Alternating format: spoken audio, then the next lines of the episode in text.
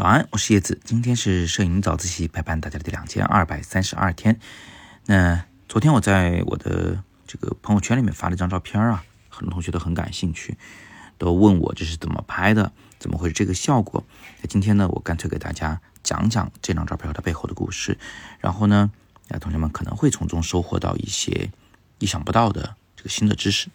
首先呢，这张照片是直接用那个拍立得相纸。拍摄的，嗯，拍立得是个什么东西呢？我给大家解释一下啊，就是你们可能在看电影的时候见过那种照片，那种相机，它呢直接把相纸装在相机机身里面，然后一摁快门，滋滋滋就吐出来一张这个相纸。这相纸呢是本来出来是白的，过一会儿呢就开始有影像在上面浮现啊，那这种就叫做拍立得相纸。拍立得啊，它其实呢是一个统称啊，那它呢指的都是这一种可以即时显影的相纸以及他们的这个相机。嗯，它的发明者呢是宝利来公司，就是那个 Polaroid 啊，宝利来。所以宝利来跟拍立得有时候大家混着用这两个词，其实不一样啊。这宝利来是个公司名，它专指那个品牌的相机和相纸。那拍立得呢？就包括所有这一类的相机和相纸。那我用的这个相纸呢是富士公司生产的，啊，其实还有徕卡的，当然徕卡公司那个相纸啊也是跟富士合作的。所以现在仍在大量生产拍立得相纸的公司呢，恐怕就属富士是第一名了。那我这张照片呢还不是富士的相机直接拍摄的，我是拿一台老相机，叫做马米亚 RB 六七。一台中画幅腰屏式取景单反相机啊，名字很长啊，听不懂同学就直接忽略不计就好了。反正就是个老相机，很大个，别称坦克。然后把它的后背给卸下来，后背就装胶片那个地方啊，卸下来，然后把富士一台拍立得相机也一拆两半，镜头部分不要了，然后就留着那个后背部分给怼在了我的这个老相机的后背位置。那两者之间当然需要一个连接件，连接件呢是网上的能人用 3D 打印机打印出来的。我呢，就是买了它现成的改造好的这个解决方案，然后呢，装在我的相机上来使用。为什么费这么大的周章去改造一个老相机用拍立得拍照呢？其实原因很简单，就是大部分的拍立得相机啊，它都属于傻瓜机，尤其是现在还在生产的这一些拍立得，都是一摁快门滋滋就出来了，它没什么东西可调，顶多调个你在室内啊还是室外啊，要不要开闪光啊啊，所以它的可控项太少。我拍照的时候呢，还是希望能够控制一下光圈、快门，能控制一下它的这个对焦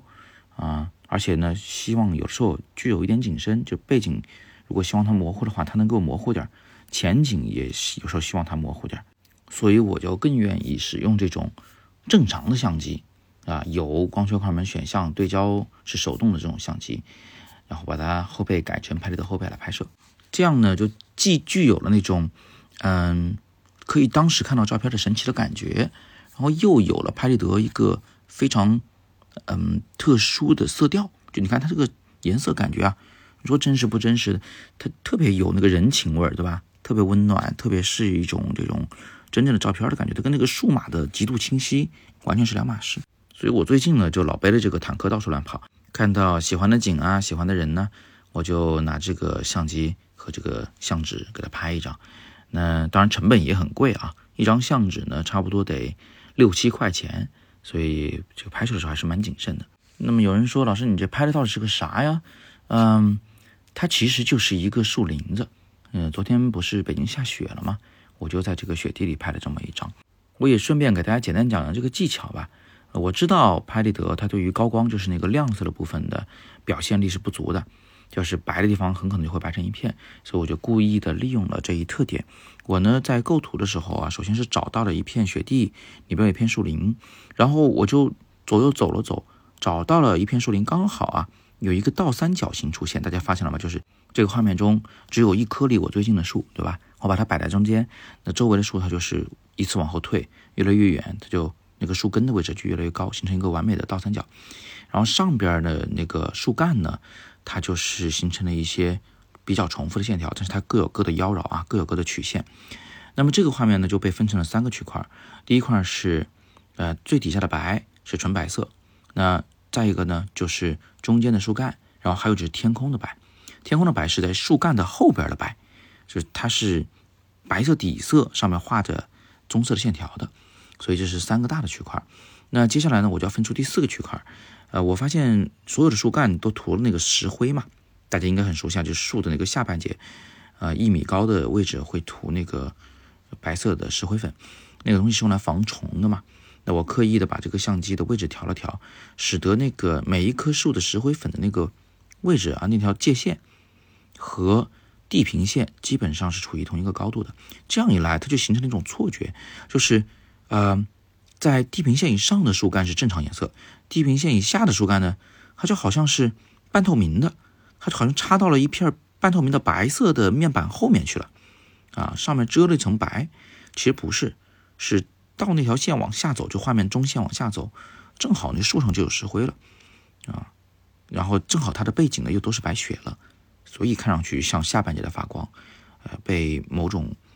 这个神秘的光芒浸泡在水中了的感觉。最后就形成了这一种相对比较抽象的，像画一般的这种画面效果。所以啊，通过今天的早自习，大家学到什么了？首先，我们了解了一种拍摄的器材，叫做拍立得。然后又知道了，原来当我们对器材有了解，然后又有些审美的时候，你就可以把器材和审美结合在一起，做一些创新性的拍摄。那么接下来呢，我就要背着这个笨重的大玩意儿到处乱跑了。那比如说，今天我就要飞深圳。去那边去做个讲座，不过这是内部讲座啊，就大家听不到。但是呢，我也可以给大家讲个好消息，就是在这个月底啊，可能是十二月三十日周六，我会在深圳呢举办一期深圳的摄影游学营。这个的官方消息呢还没放出来，大家再多等等。不过确定的是，这个月二十三号周六、二十四号周日，我分别会在